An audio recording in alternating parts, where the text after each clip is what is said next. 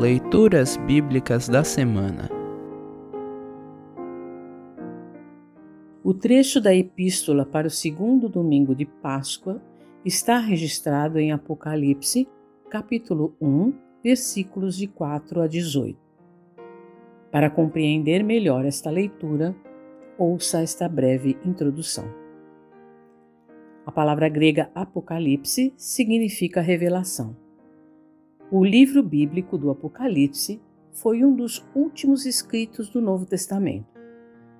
Registrado pelo apóstolo João entre os anos de 85 e 95 depois de Cristo, o Apocalipse traz uma mensagem de conforto e esperança para os cristãos.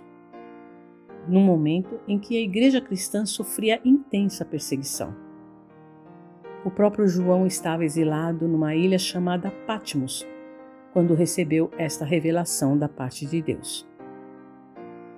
No centro da mensagem consoladora do Apocalipse está a presença do Cristo ressuscitado, aquele que venceu a própria morte e acompanha e defende os seus todos os dias, mesmo e especialmente em meio às piores tribulações. É por meio deste Jesus que somos salvos. É a este Jesus que servimos. É com este Jesus que entramos na vida eterna. Ouça agora Apocalipse capítulo 1, versículos de 4 a 18. Apocalipse capítulo 1, versículos de 4 a 18. Título: Saudação às sete igrejas.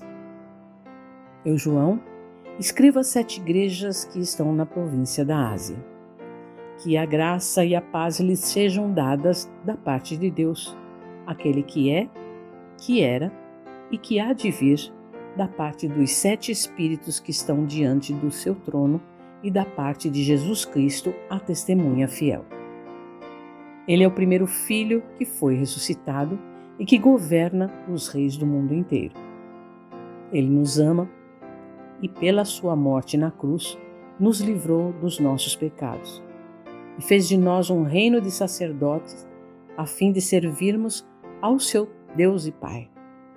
A Jesus Cristo sejam dadas a glória e o poder para todos sempre. Amém. Olhem, ele vem com as nuvens. Todos o verão, até mesmo os que o atravessaram com a lança. Todos os povos do mundo chorarão por causa dele. Certamente será assim. Amém. Eu sou o Alfa e o Ômega, diz o Senhor Deus, o Todo-Poderoso, que é, que era e que há de vir. Título: Uma visão de Cristo.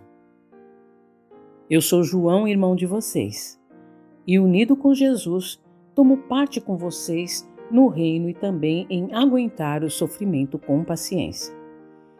Eu estava na ilha de Patmos, para onde havia sido levado por ter anunciado a mensagem de Deus e a verdade que Jesus revelou.